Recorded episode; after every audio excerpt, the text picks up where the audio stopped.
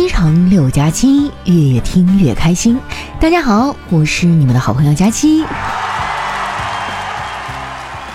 最近呢，南方一直下雨，下得我这心情啊也跟着湿漉漉的。也不知道为什么啊，大家的心情好像都不怎么好，总有人哈时不时的来找我倾诉。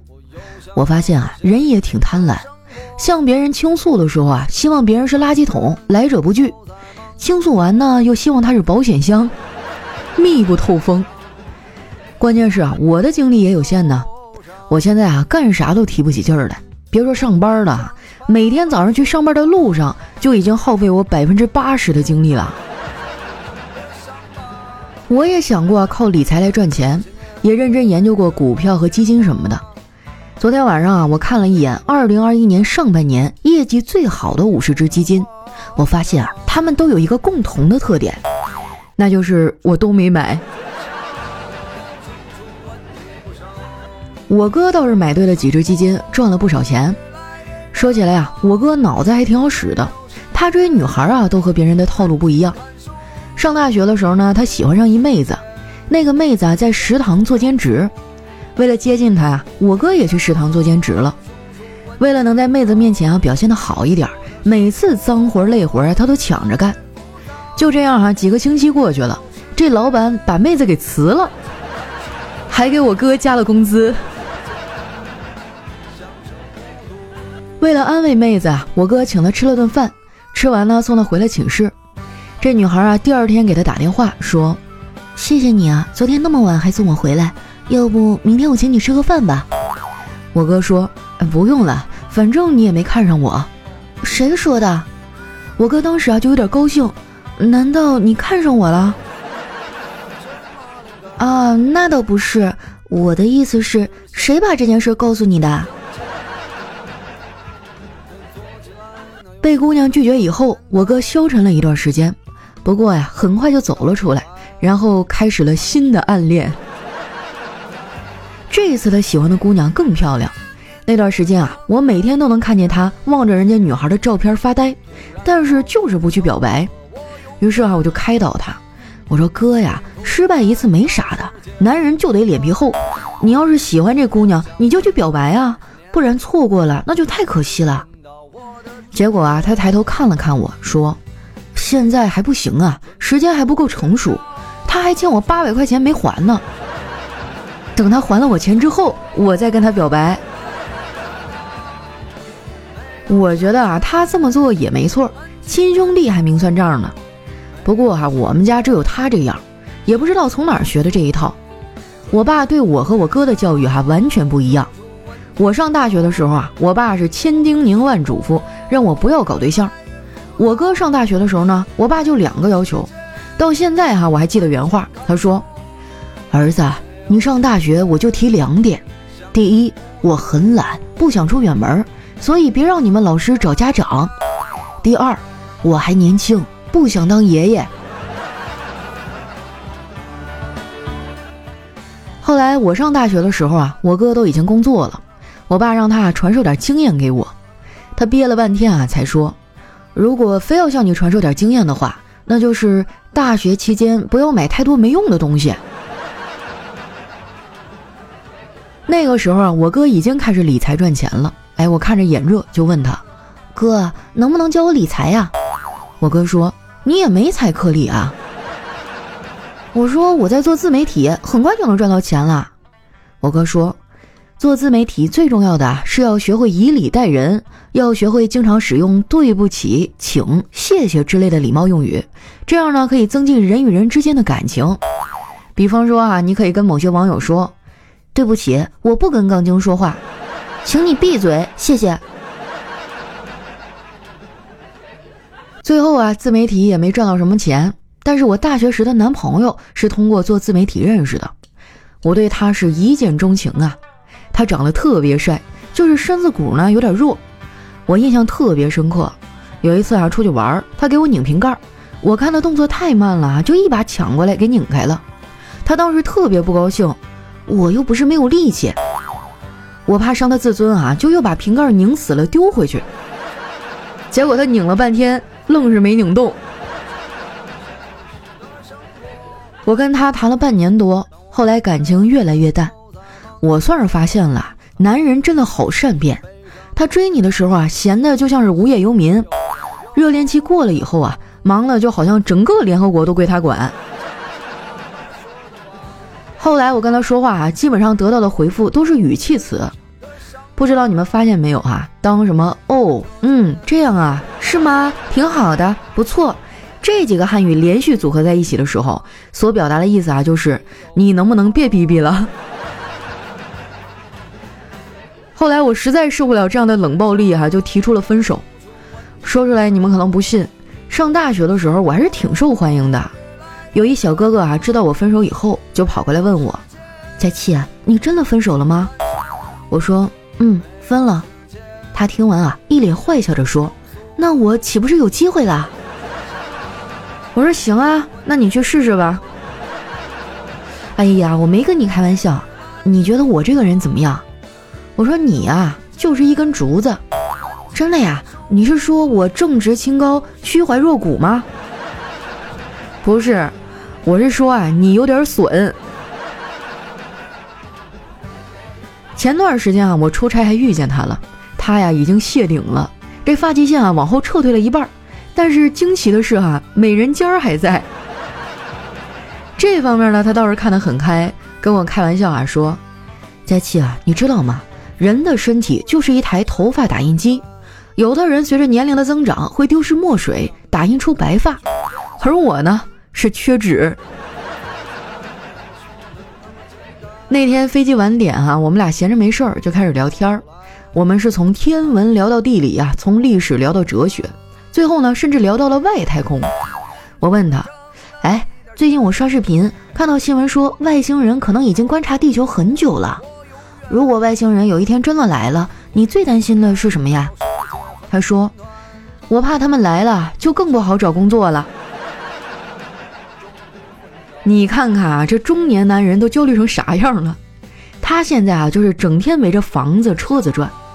不过也对哈，人到中年不得不现实。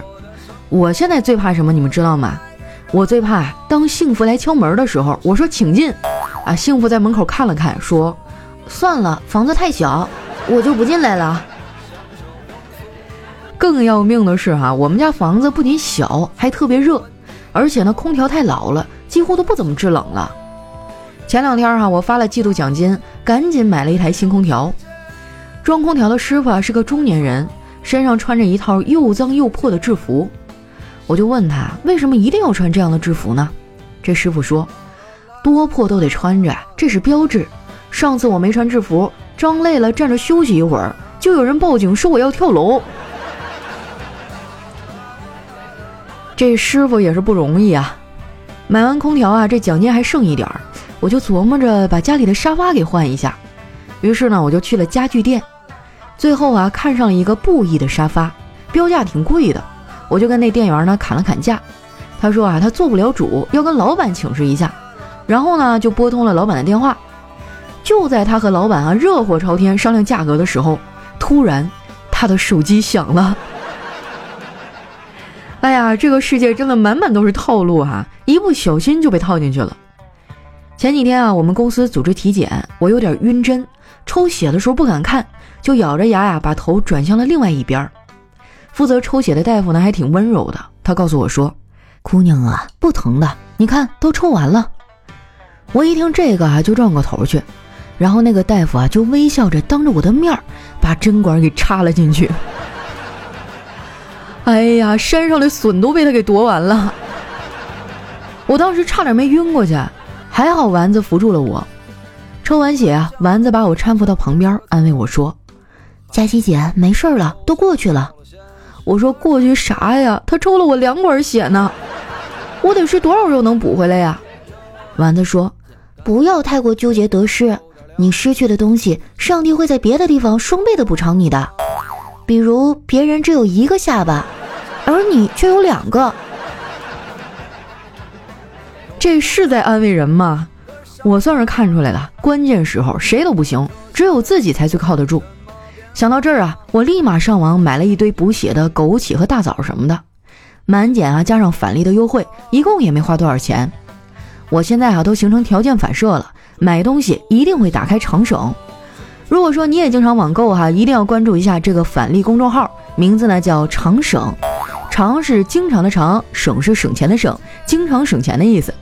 你也可以直接在搜索栏哈搜索丸子幺四九，丸子的字母全拼呢加上数字一百四十九，点击下面的搜一搜就能找到了。像什么淘宝、京东、拼多多、饿了么、美团哈都能用。最近我用返利哈用的挺多的，主要是买了很多礼物。前几天哈丸子过生日，我也是在网上给他买的礼物。付完钱呢，我还特意告诉买家，帮我在里面写张条子，生日快乐。结果丸子收到礼物的时候呢，还特意跑过来问我，他说：“佳琪姐，为什么礼物里夹着的贺卡上写着张条子生日快乐呢？”这把我尴尬的哈，脚趾头都快嵌到地里去了。丸子收到礼物以后啊，很开心。当天中午啊，就请我去吃了一顿大餐。我们一边吃啊，一边聊，聊着聊着，我突然发现自己把一块饭掉在了外面。我当时啊，就想起了袁隆平爷爷啊，觉得浪费粮食对不起他老人家，我就把它捡起来吃了。更让我心塞的是啊，后来我才发现那个饭好像不是我掉的。吃完饭啊，我和丸子往回走。那天天气特别热，有个小男孩啊一直跟在丸子的后面。我很好奇啊，就问他：“小朋友，你为啥老跟着这个阿姨啊？难道她长得像你妈妈？”这小男孩说：“不是的，因为这个阿姨比较胖，影子大，跟在她后面比较凉快。”这孩子也太聪明了吧！其实孩子哈真的挺聪明的。比如说，很多小孩呢都喜欢让妈妈抱，你知道这是为什么吗？这个问题哈，专家给出过答案，因为爸爸抱呢等于硬座，妈妈抱呢等于软卧。哎，坐过火车的朋友应该都知道哈，软卧不仅舒服，而且呢离餐车还近。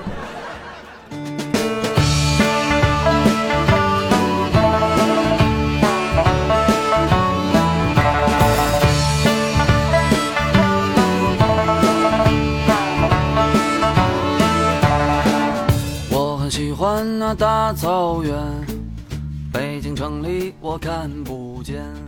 一段音乐，欢迎回来，我是你们的好朋友佳期。哦，最近好烦啊，经常有不熟的人找我借钱，大概是因为熟的人都知道我没钱吧。说到这儿啊，我想问一下啊，你们在生活当中有没有遇到过啊不太熟的人跟你借钱？那你们都是怎么拒绝的呢？能不能在评论区里哈给我支支招啊，教教我们这些脸皮薄的人？我也将选出一位哈说的特别好的哈特别有建设性的意见呢，来送出一个我的精美周边。那在上期的节目当中啊，我们也提出一互动话题，说二零二一年哈你的目标完成了吗？你想对上半年的自己说点什么呢？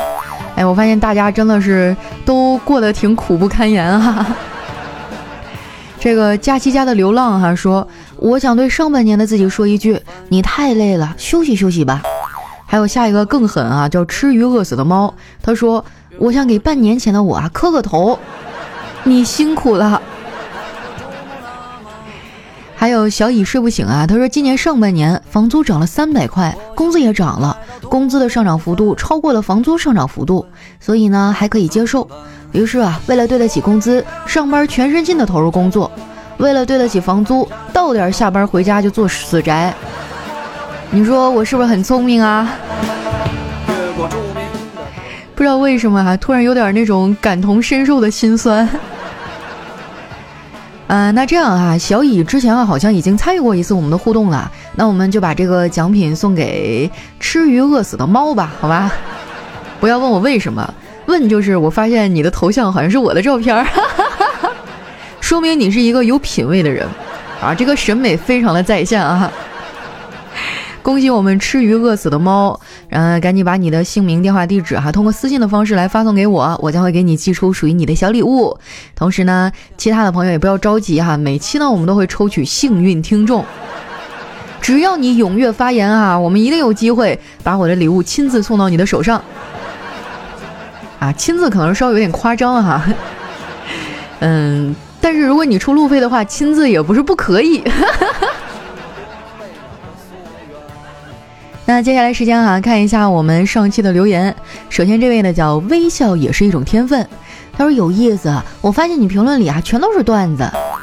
对呀，就是你光听节目的时候，你也可以翻一翻我们的留言啊，你会发现，哇呀，真的是自古留言区出人才啊。下一位呢叫宾克斯的酒徒，他说佳期啊，你不觉得你脱单困难都是你拖更拖出来的吗？你可拉倒吧！脱单困难还不是因为长得磕碜还没钱？现在不光没钱，头发都快没了。下一位呢叫佳期家的红烧排骨，他说想对上半年的自己说：莫若你就使劲的作吧，活该做成现在的样子。下一位呢叫看破红尘，他说别人的胸啊是一躺下就没了，佳期呢是一躺下就压到胳膊了。这什么情况？这是俩麻袋呀！我说一躺下还得啪往后背一甩。下一位呢叫刺客五六七，他说佳期啊，问你个问题。那次我小舅来我家，我们一家三人，他送我们一个东西，成本呢不到三块钱，就把我们一家打发了。请问这个东西是什么呢？三块钱就能把三个人打发了？他该不会是送给你们光吧？比如说大半夜的给你们送根蜡烛，点亮你整个家。下一位呢叫人间值得啊，他说人生的价值啊，最重要的应当是创造力，能超过自己的过往，不断学习和产生一些新的思路和尝试，这样的人活着就特别带劲儿，满怀希望。天哪，这鸡汤我要是二十四五岁的时候我就信了。下一位呢叫大爱无言哈，他说。一个女子哈买了一双蛇皮丝袜，昨晚呢打算和她老公增加情趣，结果老公回来太晚啊，她已经睡着了，被子没盖住，露出一个脚丫子。她老公啊进门一惊，拿起棍子啊就一顿猛打，是吧？所以这条留言你是坐在轮椅上给我留的。一般情况下啊，凡是我有个朋友啊，或者是某男子某女子开头的，基本上都是本人。无中生有系列哈。下一位呢叫佳期的小旭，她说刚去医院拔智齿，排队的时候啊，为了缓解紧张，戴上耳机，跟闺蜜啊开了一把游戏，我玩 AD，她玩辅助。由于本人呢是猥琐发育型选手，闺蜜被我卖得很惨，于是呢在队内语音中渲染欲泣的控诉我，类似于哈就嘤嘤嘤，姐姐不爱我了，所有伤害都是让我扛之类的。然后呢我就无情的回复，没吃饭吗？哭大声点儿，你哭得越大声，我越兴奋。然后呢，就看到旁边哈，本来在跟妈妈哼哼唧唧啊，试图逃避看牙的小男孩，听到我这句话以后呢，哇了一声就哭出来了。整个候诊室的目光都向我投来，我很茫然，也很失措。然后赶紧哄他，要给他买雪糕。结果这小孩哭得更惨了，说他要拔牙，不能吃雪糕。哎呀，去拔牙真的太痛苦了。嗯，我之前嘛，就是有两个智齿。经常发炎，然后去年的时候他就特别严重哈，就就稍微不对劲儿了，他就开始肿的整个人都说不了话了。后来我就忍痛把它拔掉了。那两天哇，真的是天天喝粥的时候都疼。下一位呢叫经济适用男，他说佳期啊，别人是宝贝儿，你头发真香，老公你压着我头发了，你呢？你是那么多期盼，那么多遗憾，你知道吗？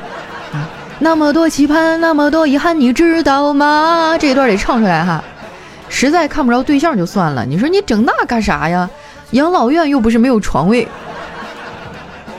我谢谢你啊。下一位呢叫秀是你吗？他说如何委婉的告诉一个人有口臭呢？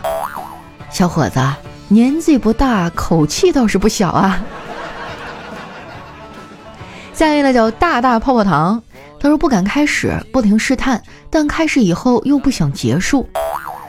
你说的是爱情啊，还是冬天洗澡啊？下一位呢叫逗逼佳期，他说每次坐高铁的我，去高铁站的路上呢看一次车厢号，进站的时候呢看一次车厢号，在候车厅坐着的时候呢看一次车厢号，检票的时候再看一次车厢号。那你这记性不太好啊。下一位呢叫流浪地球。他说：“做人哈能自私到什么地步呢？我早上起得比较晚，老公居然买了一份早餐在家里吃。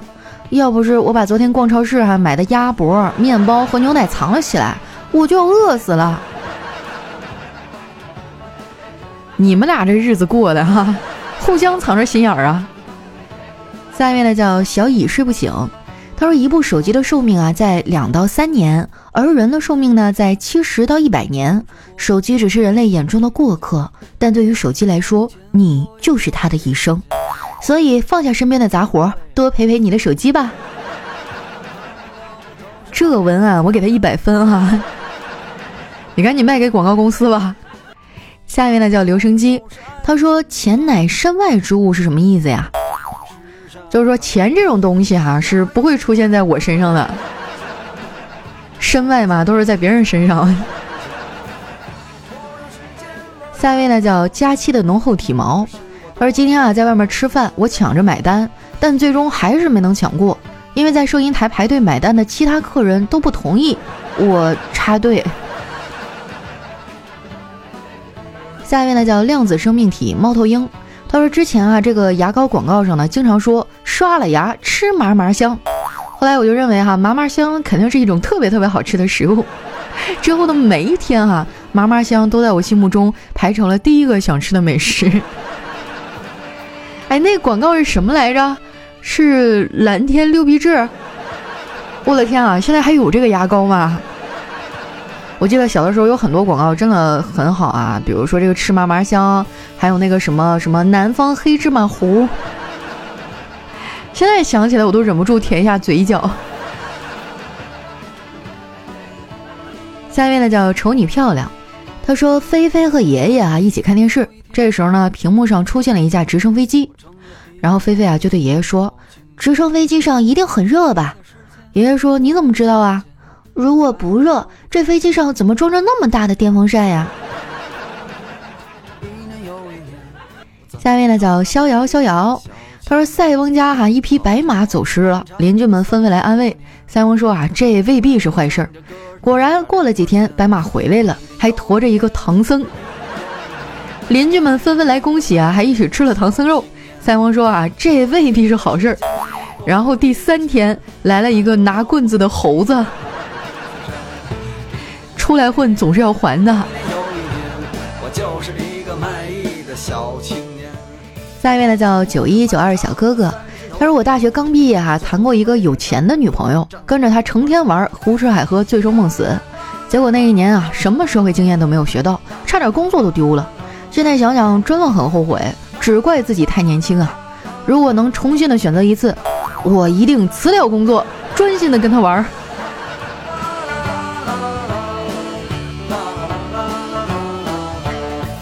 下一位呢叫六六六哈，他说问了很多朋友同一个问题：当无法两全，你会选择一个你爱的人，还是一个爱你的人呢？所有女性朋友的回答惊人的一致，他们都选择爱他们的人，而男性朋友的答案各有不同，差异性非常的大。有的人呢说滚犊子啊，有的人说一边玩去，还有人反问：哎，我居然还有机会挑？可以说是人间真实了哈。来看一下我们的下一位啊，叫小小，他说如何理解穷不是一种状态，穷是一种常态啊，状态这个描述太单薄了哈。下一位呢叫我家的床很大，他说第一次啊成功约到女神来家里玩儿，走到楼下呢，突然想起家里没有饮料，一紧张还结巴了，说等会儿我我我去买点东西。这女神啊突然脸红了，小声说。你真坏，那你快点啊！记得买那种水果味的呀。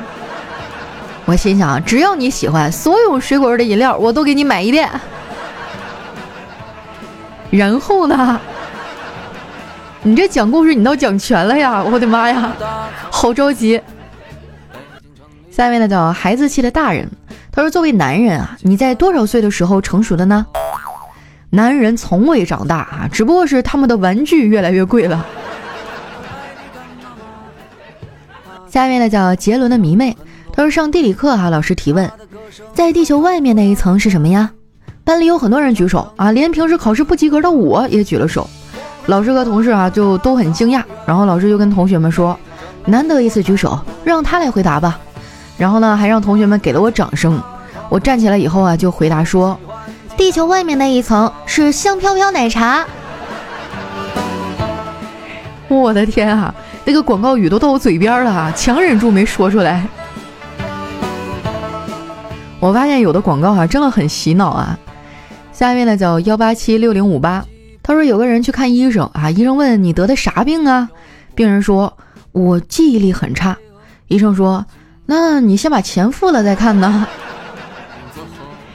虾仁诛心呐！下面呢叫地地道道东北话。他说：“为什么越靠北方地区人的性格啊就越直接越彪悍呢？那你想啊，天寒地冻的，哪有时间跟你磨叽啊？” 下一位小伙伴呢叫洛天农吃包几哈，他说：“有没有懂跑车的朋友啊？推荐一款八百万到一千万左右的跑车，不要法拉利，大牛小牛也试过，感觉一般般。要求性能好，起步快，马力大，操作性高。”最主要的是外观时尚又好看，而且是四 K 的，啊，对，就是那种高清的啊，我要当手机壁纸，谢谢。差点就被你骗了哈，刚想给你发私信。来看一下我们的最后一位哈，叫月夜，他说晚上啊，我和女儿在客厅里看电视，老公呢在书房上网，我有点渴了，却不想动，就说，老公给我拿瓶可乐。老公从书房出来哈，给我拿了一瓶，又跑回了书房。这时呢，五岁的女儿也喊道：“爸爸，我也要喝。”老公啊就不耐烦地说：“自己拿。”这女儿愣了一下，又喊道：“老公，我也要喝。”好了，那今天留言就先分享到这儿。喜欢我的朋友呢，记得关注我的新浪微博和公众微信，搜索“主播佳期”，是“佳期如梦”的佳期。那记得我们今天的互动话题哈，说如果在生活当中遇到过不太熟的人跟你借钱，你是怎么拒绝的？希望大家哈多多为我们出谋划策哈，这个怎么样才能和和气气的哈，不伤体面的，然后拒绝他们这个要求呢？啊，把你们的这个想法和答案哈发送在我们的留言区，我也将会选出一位幸运的朋友送出我们的精美周边。那今天咱们的节目就先到这儿啦，我们下期再见。